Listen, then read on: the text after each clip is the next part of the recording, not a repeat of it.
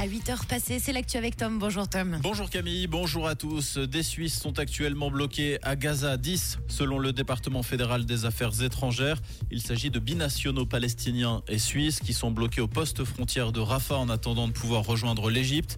Le DFAE qui n'a pas donné beaucoup plus d'informations. Il a par ailleurs dit soutenir les personnes présentes sur place en vue d'un éventuel départ. Dans le même temps, le gouvernement du Hamas a annoncé que les frappes israéliennes avaient tué au moins 80 personnes dans différents secteurs de la bande de Gaza cette nuit. Selon le bureau des médias du gouvernement du territoire palestinien, ces frappes ont également fait des centaines de blessés. La commission cantonale des constructions a tranché à Zermatt. Une partie des travaux a été réalisée hors du domaine skiable. Une interdiction immédiate d'utiliser certaines installations sur le glacier du Théodule a été prononcée. Une décision pas vraiment du goût de Ski.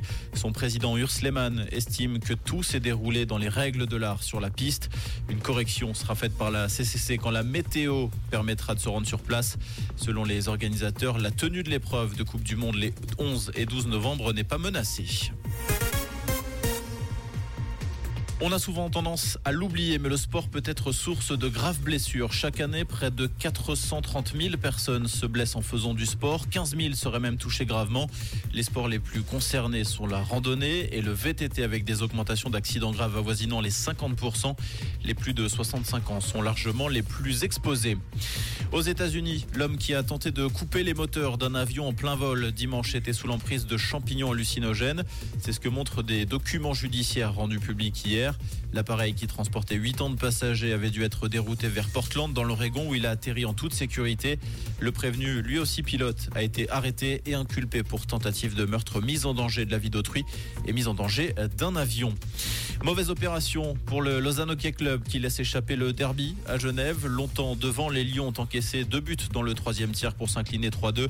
Le GSHC enchaîne un huitième succès à domicile.